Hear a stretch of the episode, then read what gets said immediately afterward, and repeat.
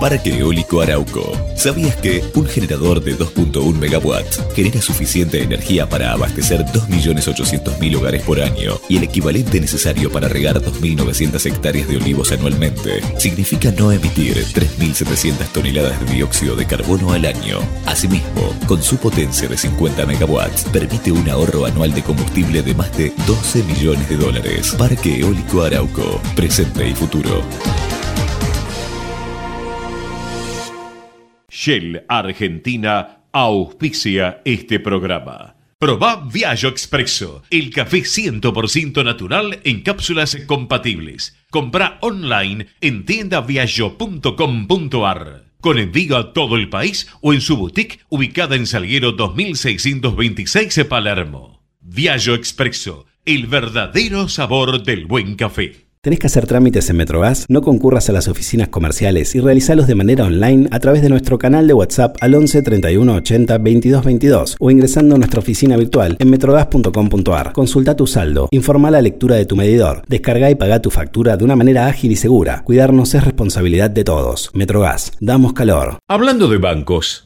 Me descargué la app Cuenta DNI en mi celu y pude hacer transferencias desde casa. Se las recomiendo. También pueden hacer extracciones en el cajero aunque no tengan tarjeta de débito. Lo único que tienen que hacer es entrar a la tienda de descargas de su celular, buscar cuenta DNI de Banco Provincia y descargarla. Es fácil porque solo van a tener que sacarse una selfie y dos fotos a su DNI y después abrir una cuenta gratuita o vincular la que ya tienen. Está muy buena porque no tienen que moverse de su casa y se habilita en 72 horas. En Pan American Energy sabemos que trabajar para generar energía no es fácil. Por eso invertimos, nos preparamos y planificamos. Porque hacer las cosas bien es la mejor manera de hacerlas.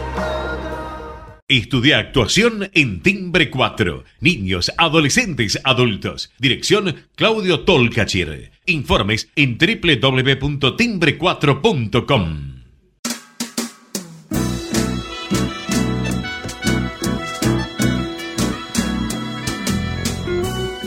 Entrevistas con los protagonistas de la política, la cultura, el espectáculo, la música y el deporte. Un diálogo abierto para pensar desde una óptica diferente.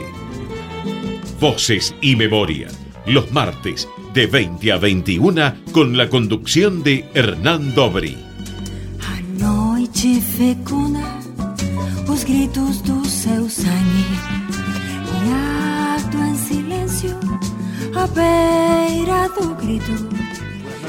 Bienvenidos a una nueva emisión de Voces y Memorias. Hoy nos acompaña un pianista, compositor y productor se recibió de profesor de piano en el Conservatorio de Música Alberto Williams. Dio sus primeros pasos en la música como tecladista del grupo Prema, liderado por, Piero, y luego de 1985 a 1987 fue parte de la banda de David Lebón. Entre 1987 y 88 se sumó al grupo Músicos Populares Argentinos del Chango Farías Gómez. Luego formó parte de la banda de León Gieco, de quien es hasta actualmente todavía su socio creativo, con quien han compuesto clásicos como Cinco siglos igual, Mensajes del alma, entre un montón de otros temas que si nos quedamos enumerando no terminamos más. Integra actualmente la Orquesta Popular de Cámara Los Amigos del Chango. Entre algunos de los discos que, que grabó están Antes de que cante el gallo con MPA, Música Clásica Argentina, volumen 1 con los amigos del Chango, Desenchufado, Orozco, Bandidos Rurales, Por favor, perdón y gracias, El Desembarco, entre otros con León Gieco. Produjo El Paisano y Radio AM de Rally Barrio Nuevo y sus dos discos solistas, Canciones junto con y el más reciente, Síndrome de Estocolmo. Hoy nos acompaña en Voces y Memorias Luis Gurevich. Muchas gracias por estar con nosotros. Bueno, muchísimas gracias. Buenas noches. ¿Por qué sos músico? Porque mm, siempre fue mi juego. Eh, me acuerdo que en un momento encontré una paleta, una raqueta en mi casa y más que ponerme a jugar al, tenis o a la paleta, la, la, llevaba como si fuera una guitarra y ponía discos y jugaba. Entonces siempre fue como, como un juego. Después llegó un piano a la casa de mi abuela y, y, siguió el juego em, poniendo discos, tocando arriba y más o menos pegaba alguna que otra nota, entonces vieron ahí que, que me gustaba. Después había, había en una época un juego que se llamaba La Citarina, que ponías, era como una cítara, y ponías abajo un papel, y entonces como una púa tocaba así, tocaba melodía, y me encantaba jugar a eso. Así que empecé jugando y terminó siendo una profesión. ¿Y en, tu casa era una casa musical, de, mucha música? ¿Cómo era? Y en mi casa mucha música popular. Creo que mi papá eh, fue un, músico frustrado porque él siempre le encantaba eh, escuchar discos y que y le encantaba, gozaba mucho de que nosotros estudiamos piano porque mi hermana también estudió. Y, y él lo disfrutaba mucho, sentarse y escucharnos a nosotros estudiar. Y mi hermana era sobresaliente y yo hacía lo suficiente como para que me dejen ir a jugar al fútbol. ¿Y en, en qué momento es el que, que decidís quiero ser músico? Siempre, siempre. Empecé a estudiar a los cinco años pero ya en el colegio primario era parte del coro o, viste cuando en el coro hay dos a uno le dan una maraca y a otro la pandereta. Yo era de, yo ya jugaba con la pandereta y bueno siempre estuve involucrado. Después fui parte del grupo folclórico del colegio y yo era el más chiquito, tocaba el bombo, me acuerdo que lo tocaba apoyado porque no lo podía sostener, porque yo estaba en segundo o tercer grado y tocaba con los chicos de sexto. El guitarrista y cantante de la banda de ese colegio que fue República de Panamá era Miguel Ángel Erauskin de Pastoral, que después lo reencontré como Miguel Ángel Erauskin. En ese, en ese momento era, era Miguel Ángel, el de sexto grado. Bueno, así que siempre estuve ahí. Siempre que había música, siempre estaba, estaba dispuesto para, para jugar, para cantar, para hacer lo que haya que hacer. ¿Y en, la, en tu casa a qué te incentivaban? Y en mi casa, en, mi casa, el piano que estaba en la casa de mi abuela, llegó un momento en que mi abuela dijo, bueno, llévatelo. Entonces eh, ya el piano estaba en mi casa, así que estaba todo, todo momento que se podía tocaba. ¿Y cuando le dijiste mm, me voy a dedicar a la música? Y cuando dije me voy a dedicar a la música, y es como natural, cuando te gusta tanto te empezás a juntar con el amigo que toca la guitarra, hace, con el otro que te hace escuchar algún disco y, y empezás a, descubrir músicas y a, y a compartir y a juntarse y tocar canciones y creo que eso termina siendo natural para el que quiere seguir este camino. ¿Y elegiste estudiar en el conservatorio en Alberto Williams? Mm, no lo elegí yo, lo eligió mi papá. Ok. Me dijo, ¿Pero para qué edad tenías en ese momento? Y en esa época ya tenía así 10, 12 años. Ah, ok. Pero al, principio empecé eh, eh, con profesores particulares de, entre los 5 y los 10 años y eh, en un momento, bueno, lo hicimos, bueno, va a ser en serio en un conservatorio y a recibirse, digamos. ¿Y en qué momento se produce el quiebre entre la educación más clásica y el tocar música popular? Y mm, creo que empieza cuando, cuando yo creo que tuve la suerte de estudiar música clásica, porque es la gran base. Y creo que cuando empezás a estudiar música clásica y ya te empiezan a gustar algún acorde que, que, escuchás o, las manos se fueron a algún lado, creo que empieza la distracción, para decirlo de alguna manera, de en, el medio del estudio empezás a hacer tititite tatra y te gustó esto y empezás a, a jugar por ahí o te sugirió, ah, mira, es, el tono este es de una canción que escuché y seguís por ahí, así que el quiebre se hace solo en uno no sabría decir en qué momento. Pero pasa, a mí me pasó así, por, por ejemplo. Jugar y estar estudiando y, y, encontrar cosas que me gustaban o que me llevaban hacia lugares que había escuchado y que no sabía de qué manera se hacían. y las había encontrado de cómo hacerlas, digamos. Y en, en ese, ese chico que soñaba y que jugaba con la paleta a, la guitarra, con, qué música soñabas? ¿Con qué te, con qué te gustaba, qué te gustaba los Beatles, tocar? Eh, y después en la época más adolescente, bueno, qué sé yo, de, cuando todos tocaban, eh, sabían tocar la guitarra, uno siempre aprendía a chapotear porque si no se quedaba afuera. Pero cuando llegó, por ejemplo, Vida de Sui Generis, nos dio vida a todos los que tocábamos el piano, porque empezaron las canciones a, a, ver quién sabe tocar el piano, a, tocar esas canciones. Así que en esa adolescencia haber descubierto a Charlie fue también un camino, las canciones de él. Nos dio, ese, ese disco Vida nos dio vida a todos los que nos gustaba tocar el piano. Y a partir de ahí empezaste a, a meterte más en, y a partir de, las bandas, como porque antes la banda era el cuarteto típico, guitarra, segunda guitarra, bajo y batería. Y sí, había que tener un, conseguirse un órgano, un algo para poder participar. Así que conseguí mi órgano y, em, empecé a, a, las los sábados a la tarde eternos de, juntadas eh, y y de distintas bandas donde, bueno, cada uno mostraba las cosas que tenía y, y bueno, y esos incentivos para empezar a, hacer las primeras cosas o las primeras canciones que tardé mucho en animarme, por otro lado. A mostrar lo tuyo. y a componer, a hacer canciones. No sé, qué sé yo, no, no, no en, en, su momento no me fue fácil mostrarlo o, o exigente, decir no. Pero sí, pero sí componerlo, no mostrarlo, pero sí componerlo. Sí componerlo, muy o, o, no terminar de desarrollarlo, hacer pequeñas ideas y, y, que se hayan quedado en el camino. ¿Y en qué momento se dio ese quiebre? Es decir, em, empiezo a mostrar lo mío.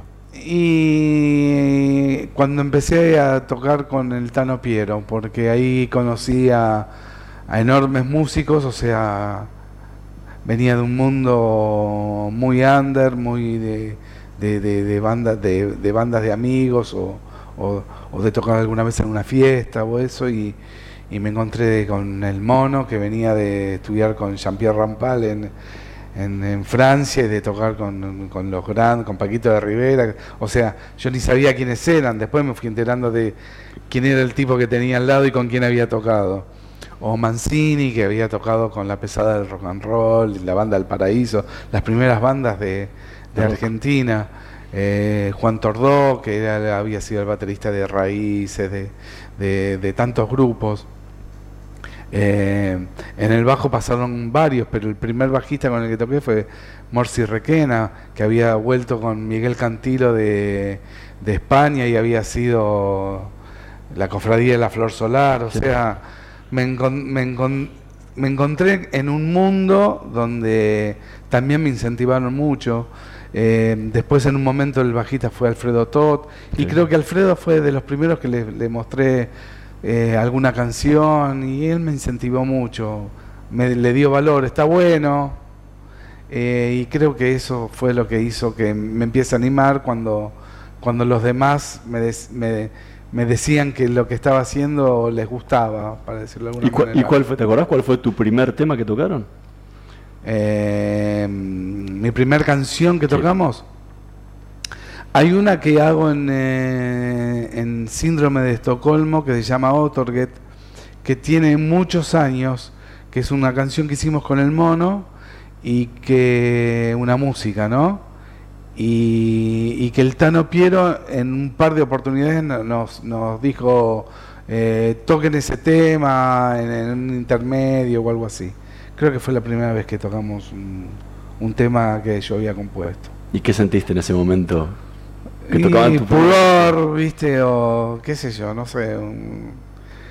a mí no, no soy tan cara dura, creo que me dio más pudor que, que otra cosa, pero bueno, fue hermoso. ¿Cómo llegaste a ese, a, ese prema? Pues estaba hablando todas figuras, pues eras sí, enormes, enormes, todos unos nenes. Eh, llegué por un, como un casting.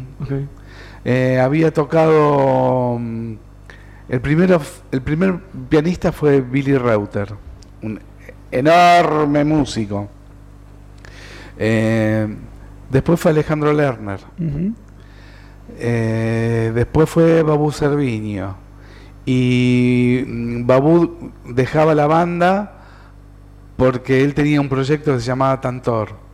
Y él le quería con eh, Héctor Stark, Marcelo Torres y Rodolfo García y él le quería poner toda su, polenta a, a, esa banda, entonces dejaba el lugar.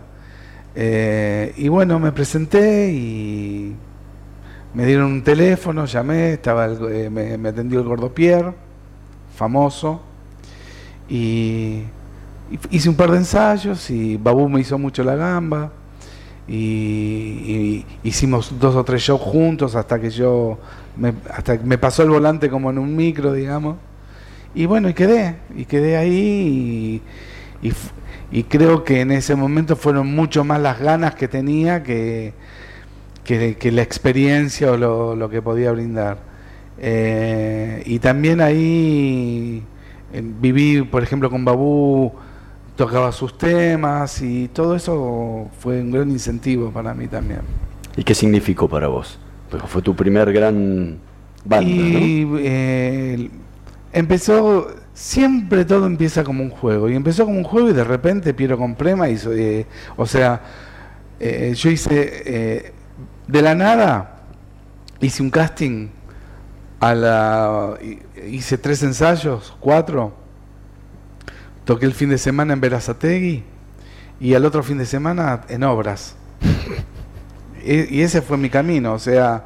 Eh, sin escalas intermedias. Sin, escala, también haciéndose muy abajo, muy eh, a ponerle el pecho a lo que a, a, salir a flote, porque no, no creo que en ese momento haya estado tan preparado como para afrontar esa situación.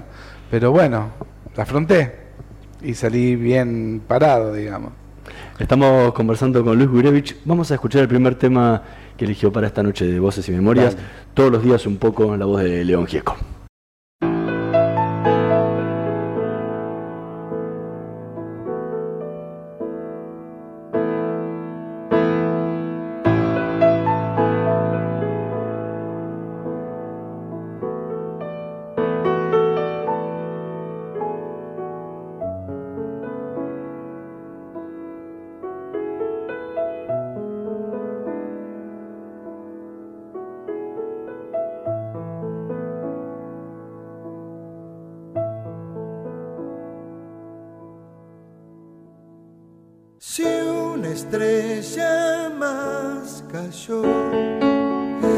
Esta nube aquí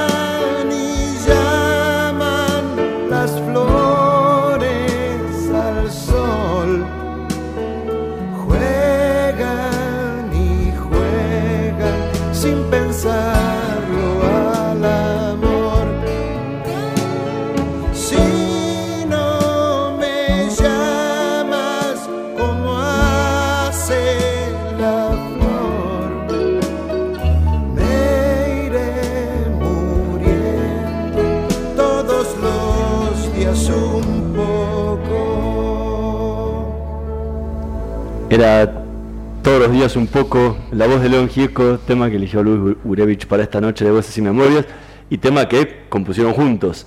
La primera canción que compusimos juntos. ¿Y cómo fue? eh, en ese momento el sindicato de músicos estaba en la calle Paraguay, Paraguay y Cerrito. Había un patio hermoso y, y empezó como, como la onda de, hacer clínicas y que los músicos cuenten sus experiencias y, y León cuenta cómo hacer su experiencia, vamos con la banda porque él hace una clínica hablando de, de música, de, de- de guitarra y después, bueno, lo lógico era hacer como un mini recital, entonces fuimos toda la banda. Habíamos estado en, eh, en Ecuador, en Loja, y mm, eh, a la tarde eh, hicimos la prueba de sonido, eh, el, camarín estaba abajo del, eh, del escenario y yo me quedé como probando teclados, corrigiendo sonidos que quería usar y esas cosas un ratito más. Y me puse a tocar esta melodía. Cuando bajo al, al camarín me dice, ¿qué es eso que tocaste? Le digo, es algo mío que estoy haciendo, que estoy armando. Me dice, cuando lleguemos a Buenos Aires dame un cassette. Tal cual, llegamos a Buenos Aires le di un cassette. Vuelvo a la clínica. Cuando estamos en la clínica, en un momento dice, bueno, yo voy a, enseñarles cómo se hace una canción, o voy a mostrar cómo se hace una canción. No me acuerdo las palabras que usó. Entonces, lee el poema, eh, me dice, toca eso que una vez me pasaste en un cassette. Lo toqué, me dice, bueno, ahora lo vamos a hacer juntos. Vos vas a tocar y yo lo voy a cantar, voy a cantar esta letra. Y en ese momento me enteré que yo había hecho una canción con León. Volví recontra feliz a mi casa. Y esa canción es todos los días un poco, una canción que abrió una, una puerta enorme porque hizo que después compongamos el disco juntos de Mensaje del Alma, que es un disco muy importante para León. Y, y una canción que antes de ser grabada, la primera que la grabó fue Julia Senko. Y antes de, porque León le había pasado un, un demo. Y antes de ser grabada la cantó Mercedes Sosa. O sea, un- hice, hice una canción, sa- salí de ese sindicato con, con un- una canción grabada, Con una León canción Gieco. hecha con León Gieco. Ya al poco tiempo tuve una grabación y tuve la gran bendición de, de Mercedes. O sea, lo que estábamos haciendo estaba bueno. ¿Te acordás en qué momento compusiste la melodía esa? Eh, y en mi casa, no sé, ahí con las chicas, de- con, con mis, entreteniendo a mis hijas, es- no sé, no, no me acuerdo el momento exacto, pero me acuerdo que no fue así como, como muchos dicen, me salió todo de golpe, me, salió una parte y, me salió toda la primera parte y después, porque la primera parte era como, un, como una introducción hac- hacia algo, no era una canción en sí. Y la segunda parte fue como, me salió como la resolución de eso, lo uní, era una canción. Esa fue la manera. Y a partir de ahí contaste esta versión improvisada del primer tema que surgió entre los dos. Sí. Desde ahí en adelante hasta hoy 2020 que estaba a punto de empezar a grabar Sí. un nuevo disco. Sí. eh, ¿En qué cambió la forma de componer entre los dos? Nada, es que en, que... Vos le llevas una música, él te trae una un poema, ¿cómo, cómo trabajan? De, de, de, mil maneras. Eh, eh, si se me ocurre una música y, y, cuando se me ocurre no se me ocurre solamente la melodía, sino se me ocurre la onda de la canción. Entonces a mí me gusta como, como arreglador y productor, se lo doy como, como, como sonando. Y bueno, él eh, muchas veces, algunas sí, otras no, lo lleva a o lo inspira a hacer una letra. Muchas veces él me ha dado letras y yo las he musicalizado. Muchas veces hemos trabajado canciones juntos. Eh, hemos pasado por diferentes metodologías. ¿Y con cuál te sentís más cómodo? Con cualquiera. Con León me siento cómodo en, en, en cualquier momento componiendo, tocando, arreglando, comiendo un asado. Es familia. Sí, sí, ya llevan un montón de años y lo más quiero de, más de 35 años, ¿no? Lo quiero un montonazo. El, en, alguna ocasión dijiste que, eh, que a León le debes las enseñanzas. Sí. ¿Qué es lo que te enseñó? Me enseñó eh, que, que, el alma de, de una letra con el alma de una melodía se entrelazan y hacen el alma de una se transforman en el alma de una canción. Me enseñó a tener confianza en mí, me enseñó, son 30 años andando por las rutas, me enseñó me enseñó mucho, gran parte de lo que soy, me lo enseñó él, o lo aprendí junto a él, quizás no directamente eh, enseñándome esto, sino viéndolo actuar, aprendí mucho de la vida y de la música y de, de lo que es un artista. de otro gran músico que también aprendiste muchísimo, fue, por lo menos siempre lo contás, del Chango Farías Gómez. Tal cual. Eh, ¿en, qué te, ¿En qué te cambió el Chango? Y el Chango el chango, la improvisación, el, abordar los arreglos de, canciones eh, muy conocidas eh, como, como, como para desmembrarla y poder hacer un arreglo distinto o, eh, me, enseñó a, a, como perder el respeto sin ser irrespetuoso, sería algo así. Y me enseñó mucho de, cómo fusionar ritmos y y cómo todo está, en, eh, cómo la música está emparentada y, em, y, aprendí mucho, me sirvió muchísimo para como arreglador, como compositor.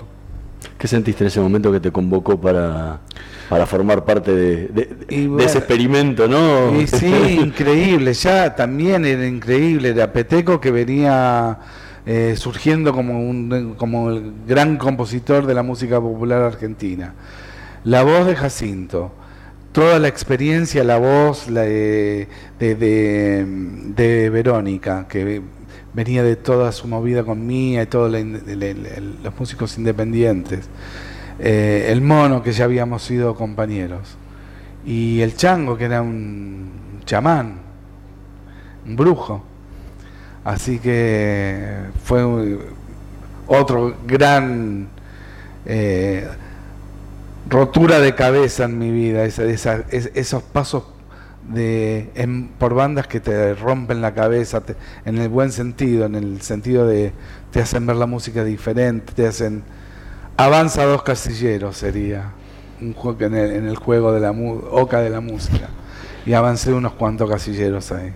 Estamos conversando con Luis Gurevich. Vamos a hacer una pequeña pausa. En un minutito más volvemos con más voces y memorias. Ecomedios.com AM1220. Estamos con vos. Estamos en vos. Gracias por quedarte en casa. Gracias por no ser familiero. Por el aguante de vivir sin fútbol. Por hacer que cada día sea distinto para los más chicos. Pero también gracias por salir y arriesgar tu vida para salvar muchas otras. Por ir al campo. Por llevar el trabajo a los más importantes. Por estar ahí, en la caja del súper, como si nada hubiese cambiado Gracias por el esfuerzo, por el optimismo, por darle para adelante. Aislados, pero más unidos que nunca. Argentina Unida. Argentina Presidencia.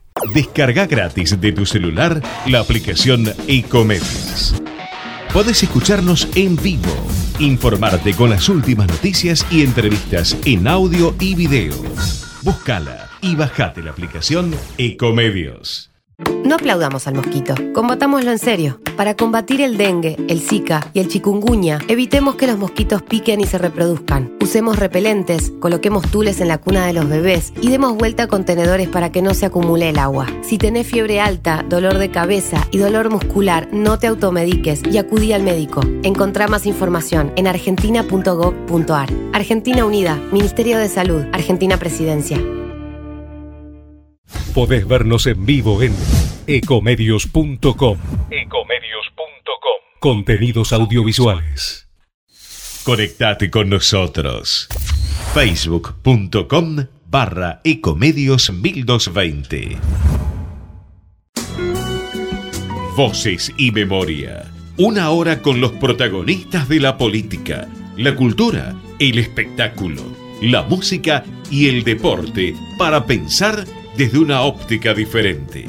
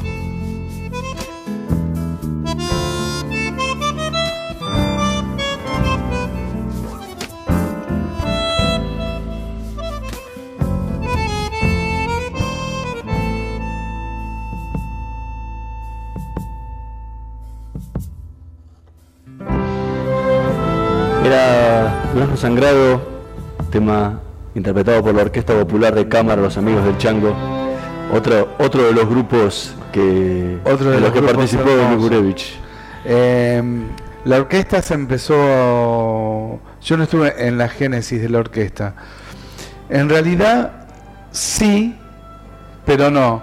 Porque eh, una vez fui a tocar con Rally Barrio Nuevo a una fábrica recuperada y me encuentro atrás del escenario con el Chango, que ya estaba con un trombonista, ya era una, una formación de dos o tres.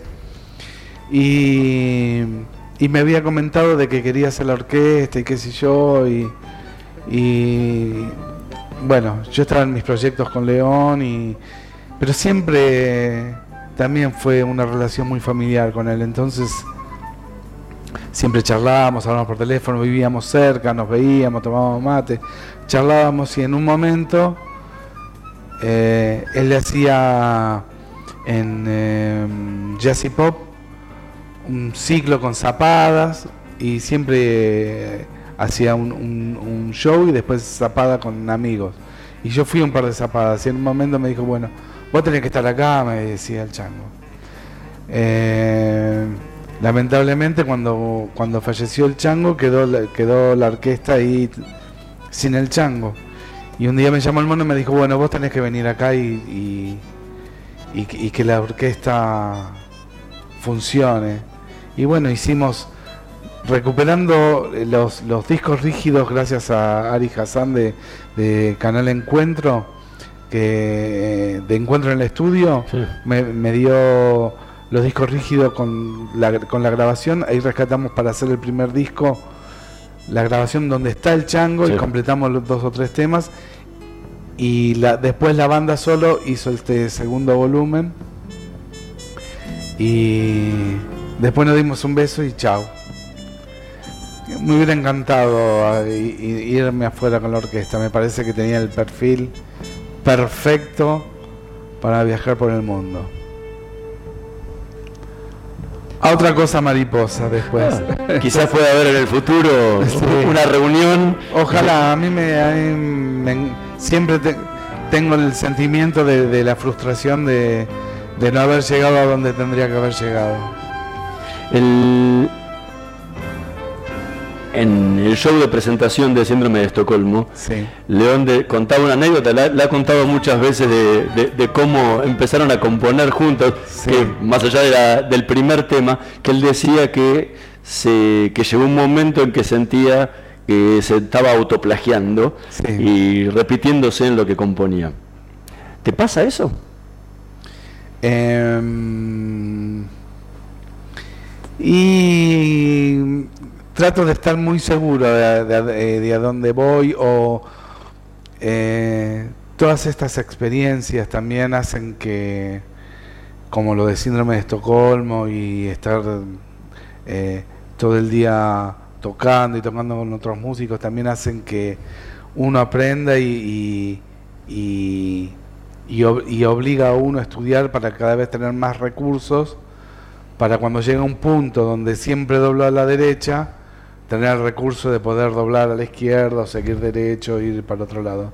Entonces, em, cuando, cuando siento que, me, que, que ya pasé por ese lugar muchas veces, freno y, y- me, y me pongo a ver otros lugares a donde se puede ir. Eso que recién decías de estudiar, pa- ¿para eso te empezaste a estudiar con Gabriel Senanes? Eh, Gabriel me abri- ot- eh, otro avanza dos, tres casilleros. Gabriel eh, me enseñó mucho porque con Gabriel, cuando lo llamé, le dije, yo quiero ap- aprender a, escribir arreglos de cuerda. Fuimos, hicimos dos o tres clases donde agarramos una canción, hicimos un arreglo, lo corregimos, me dijo, bueno, ya hiciste un arreglo de cuerdas, ¿querés estudiar armonía? Y ahí este, empecé a estudiar armonía con él y, y me encantó, me, me dio tanto recurso, me enseñó tanto Gabriel, una- una- un- mu- con mu- lo recuerdo con, con mucho, mucho, mucho cariño. Fue un gran profesor. En algún momento me gustaría retomar también. ¿Cómo es tu proceso de composición? Mi proceso de composición. No tengo una, una manera fija, pero eh, generalmente me levanto a la mañana, me hago unos mates y, y si no, no tengo nada que me distraiga, me, me siento a tocar, me siento a estudiar, me siento a leer alguna partitura, siempre con el grabador al lado y cuando sale, cuando empieza a salir me pongo atento.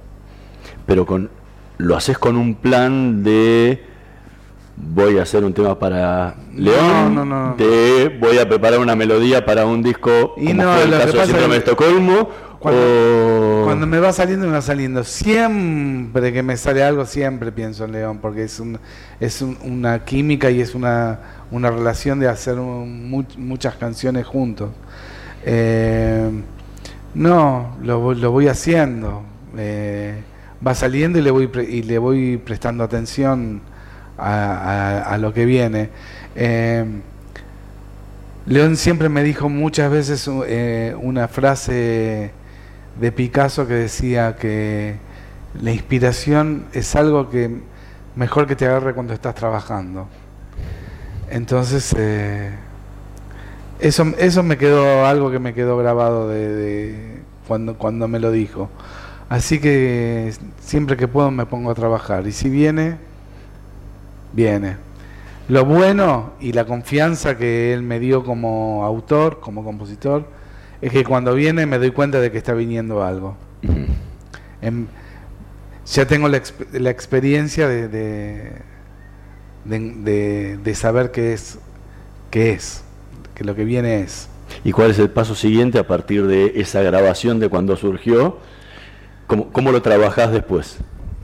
Nada, le doy, lo empiezo a arreglar, le voy dando onda, le voy, lo voy llevando para distintos lugares. Me gusta mucho versionar. eh, también Leo me dio mucha confianza para versionar, dice que, soy un buen versionista. Y entonces empiezo a versionar las, propias cosas que me van saliendo y, y bueno, y las voy llevando hacia lugares populares o, o, ahí empieza todo ese trabajo que aprendí con el chango de mezclar los ritmos, de y bueno, cuando lo, lo veo que está bueno, siempre está ahí para mostrar. ¿Y cómo te sentís del otro lado de la consola, cuando te toca el, la parte del productor? Me gusta mucho ese trabajo y me gusta me gusta mucho también el, trabajo de, de, no estar siempre involucrado de tener que de tener que tocar y como de, de corregir y, de darme cuenta de, de que lo que viene está bueno o o si veo que, que, a mí se me ocurre algo que, que, puede ordenar eso de alguna manera, tirarlo. A mí me gusta, es lindo el, laburo de producción. ¿Y con Rally Barrio Nuevo, cómo, cómo te llevaste en, eso, ¿Y con esos dos discos? Pues, me llevé, productor de los dos. Eh, me llevé muy bien. Eh, eh, El Paisano fue un, un disco que que cuando lo empezamos a hacer, Rally quería hacer algo diferente. Me encantan los discos que, que quizás eh, no, no son un despegue increíble para el artista, pero que le dan como la posibilidad de que el próximo haga algo porque ya pudo hacer algo acá. Entonces eh, hicimos un poco de, chacarera hip hop en el paisano. Eh, creo que fue un disco bastante que, rompió bastante también eh, para la discografía de Rally. Inclusive después lo hizo en vivo. Tiene un paisano vivo. Y Radio AM me encantó hacerlo porque cuando me dijo quiero cantar las canciones que, que cantaba con mi papá y, y qué sé yo, estaba muy armado porque me dijo lo quiero hacer con Luis Chazarreta y con Elvira Ceballos, una diosa increíble, alguien con quien aprendí muchísimo también de verla tocar, eh, que falleció el año pasado o este año, el año pasado. Y, y bueno, y, todas las canciones eran divinas porque eran todas canciones populares. Me encantó hacer ese disco. Estamos conversando con Luis Gurevich. Vamos a escuchar el último tema que eligió para esta noche de voces y memorias, Gamblastan.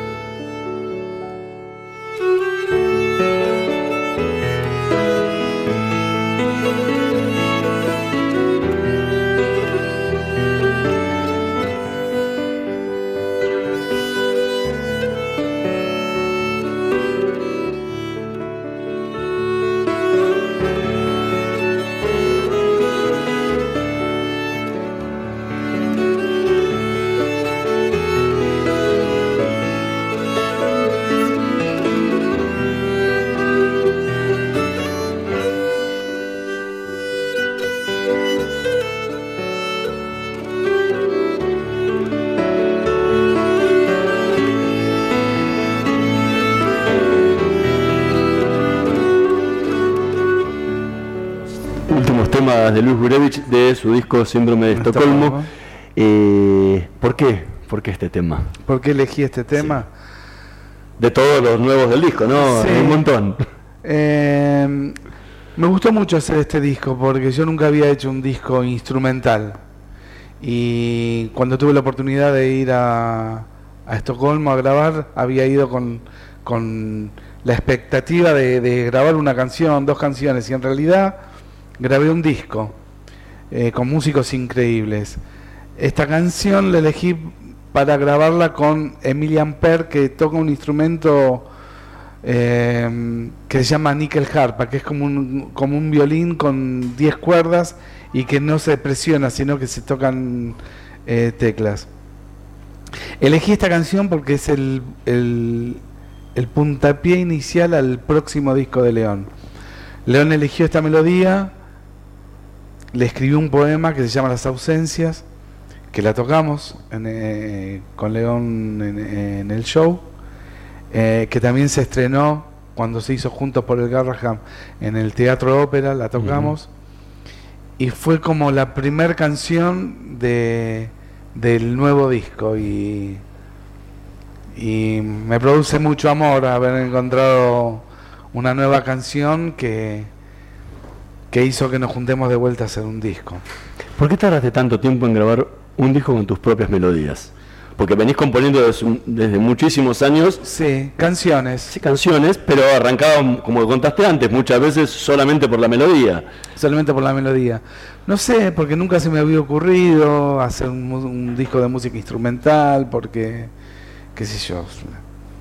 Porque, qué sé yo. Porque salió cuando, me parece que salió cuando tiene, tuvo, tuvo que estar. Y trajo un montón de músicas que, que como conté en el show, estaban dando vuelta por mi casa, que yo las tocaba solo en mi casa y, y mi mujer me dijo, bueno, ¿por qué no, por qué no las liberás, las tenés como rehenes en casa y, y las mostrás? Y por eso se... Y de, y de ahí, de eso de los rehenes, viene el nombre del síndrome de Estocolmo, ¿no? Tal cual. Es- ese, ese es, ese es el sentido que tienen es- esas canciones en el nombre de ese disco. ¿Y cómo te sentiste grabando solamente música sin el cantante Sí, grabando sin letra, sí. Eh, bueno, fue, muy- fue muy grato porque la verdad que tuve la oportunidad de grabar con unos músicos increíbles. Hay un par de canciones que grabé con, con Beata Soderberg, no sé si dije bien su apellido, que es una chelista increíble, tiene Grammys, bueno, Emilian Per, eh, eh, no me acuerdo el nombre, pero es Mendoza el apellido, un contrabajista argentino que vive allá. Todo lo hicimos con Natalie Knudsen, que es eh, una productora música argentina que vive en Estocolmo, ya van a ser como 20 años, y que tiene su propia productora y su estudio que se llama El Sol y la Luna Music, que es ella la que gestionó la beca para que vaya allá a grabar este disco. Y, con Liliana Zavala, que es una percusionista cordobesa argentina que vive allá hace muchos años, que toca con todos los músicos eh, de allá. Eh, bueno, increíble con los músicos que, que, grabé. Y bueno, me encantó. Fue una experiencia que me sorprendió mucho, porque como dije en un momento, fui con una, pequeña expectativa de ir y, grabar un par de temas ya eh, con, en esa beca y, y terminé trabajando un disco. ¿Y cómo le transmitiste ese clima que, que querías crear en el que tienen mucho que ver much- muchos ritmos folclóricos argentinos Sí. a músicos, sacando un par de argentinos que nombraste ahí, músicos suecos que por ahí jamás habían escuchado ese estilo. ¿Cómo, cómo fue esa, Bueno, ese trabajo? Natalie tiene mucho que ver porque ella es eh, la productora junto conmigo de este disco y ella eh, al estar allá y, y- y- y convivir con ellos y conocerlos eh, supo cómo transmitirle, pero yo le decía a Natalie, déjame, yo no sé hablar con ellos, pero déjame tocar el piano y yo con la música me voy a entender. Y terminamos entendiéndonos eh, tocando. Es, terminó siendo el, lenguaje más universal que, que- pude tener con, con ellos y que puede existir, porque creo que y, es- y y, eh, es- la prueba es que quizás no podemos hablarnos una palabra, pero en el momento de tocar surge la emoción y la música eh, eh, está presente. ¿En, ¿En cuánto tiempo se grabó? Eh, 15 días creo que estuve allá.